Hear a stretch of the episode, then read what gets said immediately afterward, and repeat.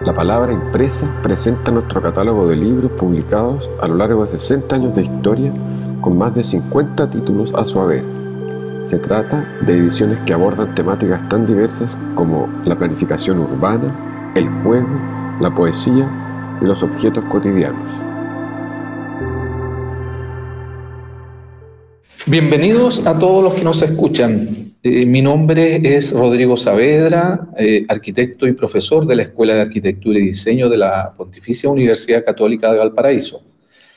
Les doy la bienvenida a este nuevo episodio de Polifonías de la EAD, en el cual trataremos la palabra impresa.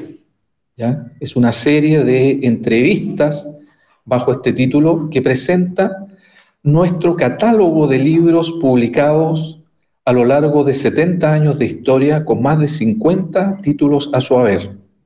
Se trata de ediciones que abordan temáticas tan diversas como la planificación territorial, los espacios educativos, la documentación histórica y el diseño de interacción.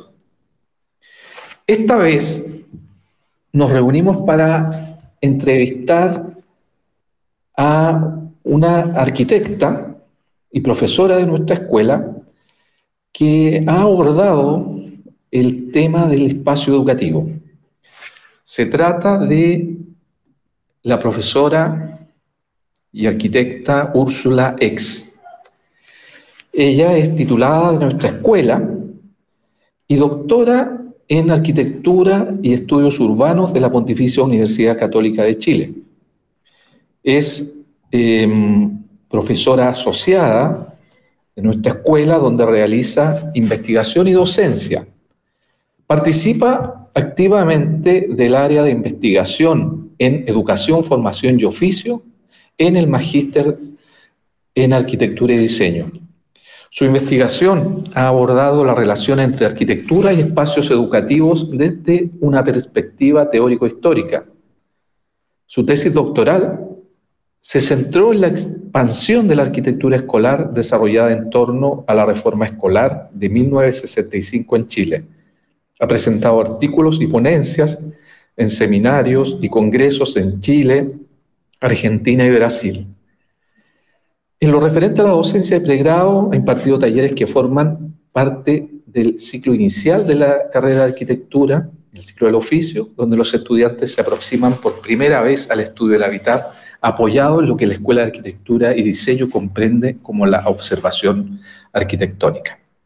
Entonces, vamos a, recibir a, Úrsula eh, para justamente tratar el tema del espacio educativo desde un libro que ella ha escrito y que está basado en su tesis doctoral, enunciada anteriormente. Entonces, eh, bienvenida Úrsula, te saludamos.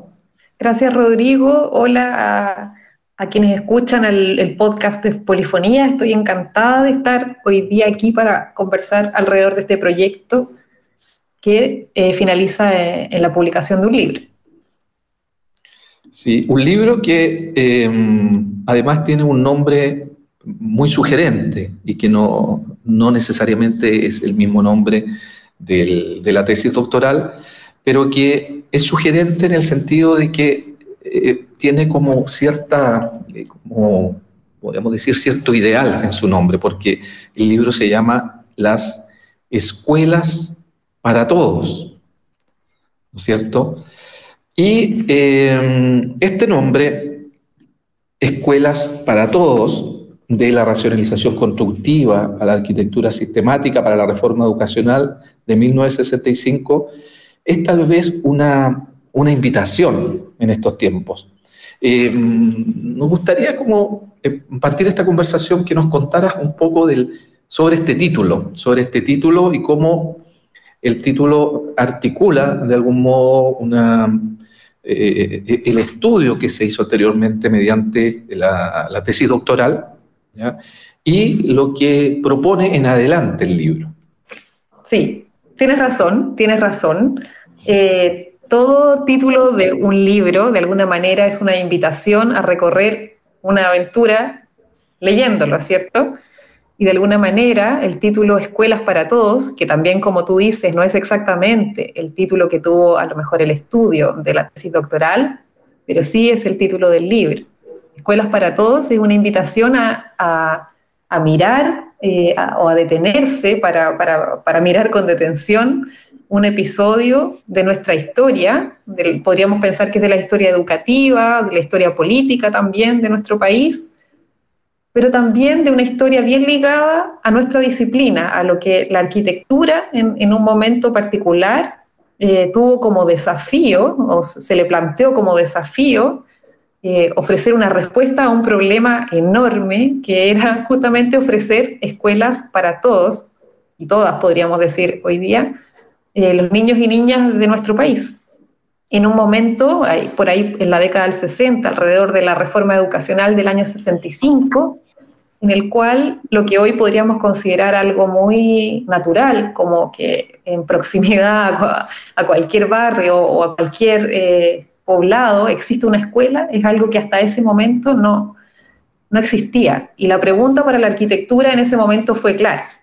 Escuelas para Todos es también una cita a, a las palabras directas de, en ese momento, el presidente Eduardo Frei Montalva, quien en su, en su discurso en su promesa, diríamos, de como presidenciable, eh, realizó a que, en el fondo, iniciando su gobierno, tendríamos escuelas para todos y todas las niñas y niños. Entonces, eh, de alguna manera, esa pregunta que, en ese minuto el presidente le hace a los arquitectos es cómo, cómo podemos hacer esto, cómo podemos efectivamente ofrecer eh, escuelas para todos y todas las niñas. Y eso, de alguna manera, es la invitación que hace el libro a responder esa pregunta.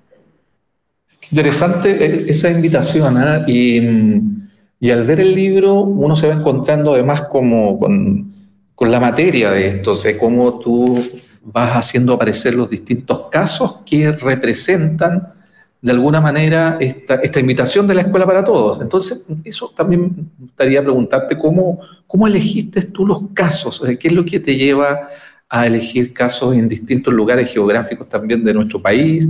y cómo mm, esos distintos contextos podían ser analizados mediante la escuela y cómo mediante la escuela en el fondo aparece el lugar, el lugar donde está ubicado, eh, una época y una cultura también. Claro, si uno piensa año, el año 65, entre el año 65 y 70, ya claro, estamos hablando de 50 años atrás, donde eh, los contextos cambian eh, mucho y ¿Y cómo te encontraste tú ahora, después de 50 años, con esos, con esos lugares, con esas escuelas construidas hace 50 años atrás? ¿Y qué, qué es lo que son hoy en día? Si nos podías contar de esos casos. Sí, tal vez eh, tu pregunta me sirve también para contextualizar un poco la, la, forma, diríamos, que tiene el libro, cómo está, cómo está, cómo está preparada la investigación que, termina en el libro, ¿cierto? Porque por una parte hay una reconstrucción, diríamos, a partir de documentos, que podría ser algo afín a lo mejor a la disciplina de los historiadores más que de un arquitecta, en este caso yo, pero que era necesaria para poder entender, eh, comprender, eh, situar en el fondo ese, ese episodio eh, de construcción escolar alrededor de la reforma educacional. pero también hay otra parte del trabajo que contempló acercarse a, los espacios propiamente tal, ¿cierto? A visitar las escuelas, conocerlas y también no solamente la escuela en su entorno, sino que también conocer su, eh, las experiencias de proyecto que estuvieron alrededor de, esa, de esas escuelas, cómo se proyectaron, cómo se construyeron, para de alguna manera dimensionar la, la empresa, diríamos, en los términos con los cuales hablamos de las travesías, ¿cierto? La empresa que hay detrás de la construcción de una escuela, por ejemplo, en un lugar tan recóndito como en un poblado en el norte de Chile o, en una isla alrededor del, no sé, el, archipiélago de Chiloé, esa, esa, para poder dimensionar un poco la empresa que significa construir una escuela en poco tiempo, con poco dinero, con poca mano de obra, tal vez no, no calificada, diríamos. Entonces, ¿cómo en, esa, en ese contexto se, eh, llega a construir tal cantidad de escuelas y tan dispersas en el, en el territorio. También pensemos no solamente en el mundo rural, sino que también en los centros urbanos, creciendo, ¿cierto? Eh, Santiago desarrollándose, eh, creciendo día a día, y no solo Santiago, otras ciudades también, pensemos en Arica, ciudades que, se estaban extendiendo, pasando de ser pequeños núcleos a ser grandes eh, conglomerados con unas zonas periféricas que antes no, de las cuales no había precedente. Eh, así que comprender un poco esos procesos que llevaron a construir la escuela fue algo que, a lo cual se pudo acceder o se pudo reconstruir a partir de documentos, también algunas publicaciones, mucho trabajo de archivo, pero también los testimonios de los participantes. Y esos participantes fueron, por una parte, arquitectos, eh, que todavía algunos de ellos eh, eh, viven hoy y que pudieron entregar su testimonio a partir de entrevistas. Y también en, las, en las mismas escuelas alrededor de las escuelas siempre hay personas que, estudiaron ahí, ¿cierto? Y que, de alguna manera entregan también su, testimonio viviente de lo que fue poblar esa escuela, que hoy día la mayoría de ellas existen, ¿cierto? Y, se han agregado nuevos edificios, pero el núcleo de lo que se construyó en ese momento todavía eh, forma parte de la escuela actual.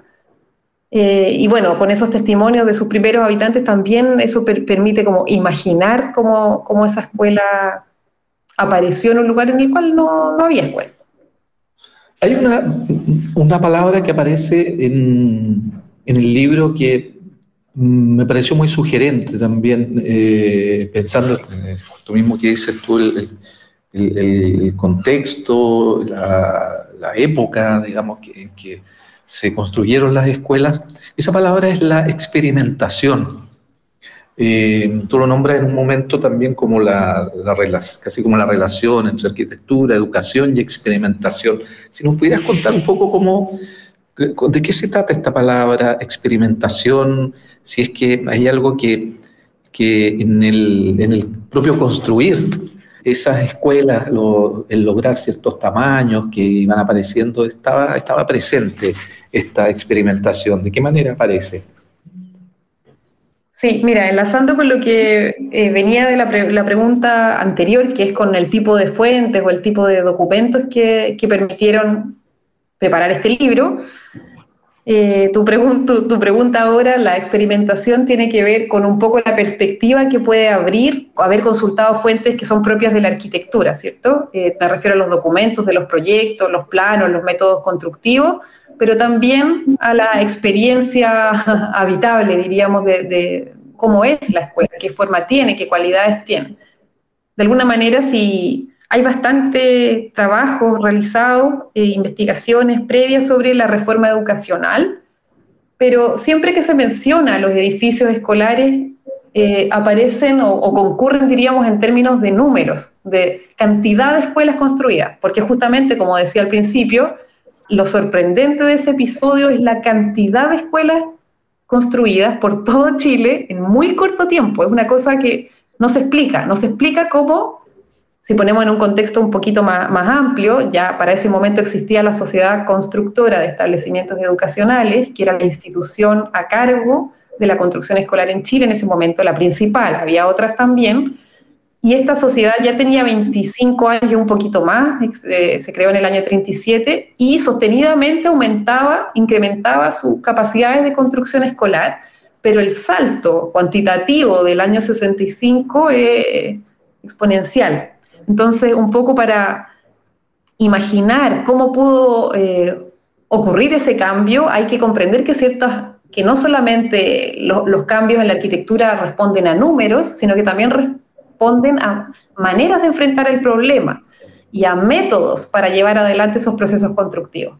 Entonces vuelvo ahora a tu pregunta sobre la experimentación esa transformación que, desde la historia podríamos decir aparece bien, ya está bien subrayada como un salto cuantitativo, es decir, cantidad de escuelas constructivas, también significó un salto cualitativo, es decir, que las cualidades de esas escuelas que se construyeron no eran eh, exactamente las mismas que las que se venían construyendo previo a este episodio. Y entonces en esa transformación cualitativa está muy vinculado a lo, que tú aquí eh, preguntas por la experimentación. De alguna manera, eh, las escuelas eh, de ese momento, o de alguna manera la, arquitectura no solo en, las escuelas, también en vivienda, tiende a hablarse de construcción y, pareciera que la palabra arquitectura se diluye un poco al lado de la construcción. De hecho, los principales, las principales discusiones sobre arquitectura escolar, que en ese momento estaban alrededor de la UNESCO, por ejemplo, o en, otras esferas de discusión global, diríamos, también la CONESCAL, que era un centro de, discusión sobre construcciones escolares en, en, México y que de alguna manera hilaba las, principales preguntas y debates a nivel latinoamericano, ahí se hablaba de construcciones escolares. Y entonces uno podría creer que cuando hablamos de construcciones escolares, la arquitectura eh, no está ahí o las cualidades de esos espacios no están ahí. Y eso no es cierto. Entonces, de alguna manera, la investigación o mirarla, mirar estas escuelas desde, desde la perspectiva de la arquitectura ha permitido también detectar cuáles son esas, esas cualidades y esas aristas de la experimentación que estuvieron alrededor de la reforma educacional. Y podría un poco adelantar, porque para eso hay que leer el libro, pero que, una de las aristas importantes de la experimentación fue constructiva, efectivamente, es decir, para construir mucho y más rápido se ensayaron eh, diversos sistemas constructivos innovadores para su momento, pensemos en sistemas constructivos prefabricados en metal, por ejemplo, que hasta ese momento no, no, tenían presente, sí, habían, hubo bastantes experiencias internacionales que, dialogaron con la experiencia chilena, es decir, se estudiaban y, los mismos centros de intercambio permitían un poco ese perfeccionamiento de los sistemas constructivos. Y entonces, ese fue uno de los ejes de la experimentación, pero no fue el único. También se experimentó con la organización del programa escolar al interior de la escuela y, en ese sentido se, descubren cambios en, los rasgos del, edificio escolar, agrupando sus edificios de distinta manera para conformar una diversidad de escuelas que hasta ese momento no, de las cuales no, no había precedente. La presentación también consideró a, a los rasgos de la arquitectura, de cómo se habitan esos espacios. Claro, y ahora que en el fondo siempre mm, aparece en los últimos, aparece en los últimos años como una, podríamos decir como una, un conocimiento mayor de lo que son los proyectos educativos de los, de los distintas eh, instituciones educacionales. Eh, ¿Crees tú que la, relación entre los proyectos educativos y, el espacio en la actualidad, en lo que se está construyendo o en lo que esperaríamos que se construyera, está vinculando las relaciones cualitativas en, el espacio. O sea, se podría ver, a lo mejor, no directamente, o a lo mejor se debiese ser algo que, que está considerado, que debiese estar considerado, lo cualitativo. Yo creo que eh, es, es, un desafío, tal, bueno, tal vez puedo aprovechar para decir que tal vez este es uno de los mayores valores de realizar estudios que consideran las preguntas actuales en, en perspectiva histórica, que es que podemos darnos cuenta cómo en otros momentos eh, se ha ofrecido respuestas tentativas, se han apostado por respuestas a las preguntas que todavía hoy tenemos, ¿cierto? La escuela, muchas de las preguntas que, que se hicieron los arquitectos en, en, este episodio particular de los años 60, hoy, hoy día permanecen vigentes. La pregunta por la flexibilidad en el aula, por ejemplo, la pregunta por la relación entre los interiores y los exteriores, entre el aula y el corredor, son, son preguntas que hoy día cuando nos vemos eh, frente a, la necesidad de diseñar una escuela, no, también nos, las planteamos. Evidentemente se han incorporado nuevas preguntas y que a lo mejor no, no, no estuvieron en el foco en ese momento. Bueno, eh, la pregunta que tú me haces sobre como la, esta necesidad de, o pertinencia de las cualidades espaciales dentro del proyecto educativo, diría que es un desafío todavía hoy y que es de alguna manera cómo establecer diálogos entre, entre proyectos educativos que, que podrían centrarse en, en, la educación en términos abstractos, podríamos decir, enlazado a ciertos aspectos que en la arquitectura nosotros eh, consideramos aplicados directamente a, cualidades tangibles del espacio. Y eso yo diría que, que nos ofrece hoy día como un, cierto, un desafío importante en términos de establecer eh, hasta un vocabulario, diría, como común, interdisciplinar, que nos permita dialogar arquitectos, diseñadores, educadores y otras disciplinas afines a la educación, ¿cierto? En torno a, a cómo deben ser esos espacios educativos, cuáles son sus cualidades. Cuando yo inicié, perdona, cuando inicié la investigación, yo tenía la impresión que al leer la reforma me iba a encontrar con, con requerimientos que la educación eh, realizaba directamente a la, arquitectura y es muy difícil. en general las reformas educativas contemplan los currículos, te fijas cosas, directrices que son muy abstractas o, intangibles, pero lo que es interesante es, que entre arquitectos y educadores podemos estrechar ciertos vínculos entre aspectos que están en el currículo y los rasgos a lo mejor que una determinada escuela puede tener, también considerando eh, su entorno directo. Sí, esos, vínculos eh, transdisciplinares son, creo yo, como relevantes el momento de, proyectar un, espacio educativo. O sea, transdisciplinar me refiero entre los educadores y la arquitectura, o sea, entre la educación y la arquitectura. Úrsula, y una, una pregunta como que, tal vez es... Em, una pregunta que, que, uno se la hace muchas veces y que incluso le, pide a los, los estudiantes y uno le pide a los estudiantes que lo pregunten cuando están proyectando a ese espacio educativo, que es, ¿cuál sería la, la escuela ideal o cuál sería tu escuela ideal? Yo creo que, bueno, hay, hay una cosa que tal vez surge también en, en las respuestas de los alumnos, que puede ser que mucho del, de, una de las gracias de conversar sobre la escuela es que todos hemos tenido muchos años de experiencia escolar. Entonces, eh, de alguna manera cuando se trabaja y se estudia con escuelas, creo que mucho, mucha de la base que, que permanece eh, está construida un poco en, los años de, infancia, de los cuales, eh, de las experiencias que nosotros mismos hemos tenido.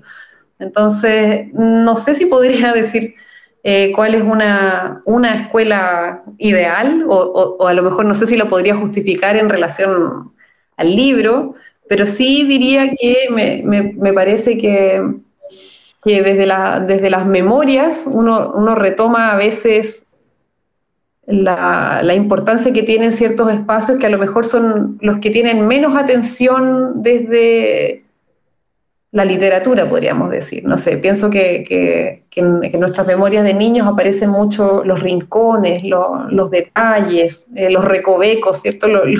podríamos decir todo lo, todo lo que es menos, eh, eh, menos evidente, ¿cierto? los relieves de los muros, la vegetación, un árbol, una sombra, un espacio bajo la escalera. Entonces diría que los detalles o el espacio que tienen los detalles en la escuela creo que, tienen mucho valor eh, y que deberíamos como arquitectos y arquitectas ponerles mucha atención, más allá de, los espacios como hegemónicos de la escuela, el aula, ¿cierto? Eh, que evidentemente tiene mucha importancia, pero me parece que hay algo como con el detalle en la escuela que para mí, eh, no sé, tiene, tiene como un cierto misterio por descubrir. Lo, dejaría como ahí situado para la escuela ideal. Claro, una, como eh, eh, oyendo lo, último, como que me, hace mucho sentido con el nombre del libro. O sea, que el libro también hace aparecer esto de la escuela no es solo algo no es estático, sino que el, para todos es algo que se expande y el espacio también tiene eso que se extiende, de que no, no es solo el aula, sino que hay otros espacios que están vinculados que también son educativos finalmente. Eh, Úrsula, y para, mira, agradezco enormemente tu tiempo ahora para, para contarnos eh, algunos secretos del libro, ¿no es cierto? Y quisiera hacerte una, una última pregunta que tiene que ver con una eh, idea que podría tener, que podría existir como de, mensaje eh, el libro. O sea, las audiencias que, que yo reconozco muy claras en el sentido de que es un libro que pueden leer eh, que se puede leer en el, área de la educación, se puede leer en el área de la arquitectura, del urbanismo y también en el área de las, políticas públicas.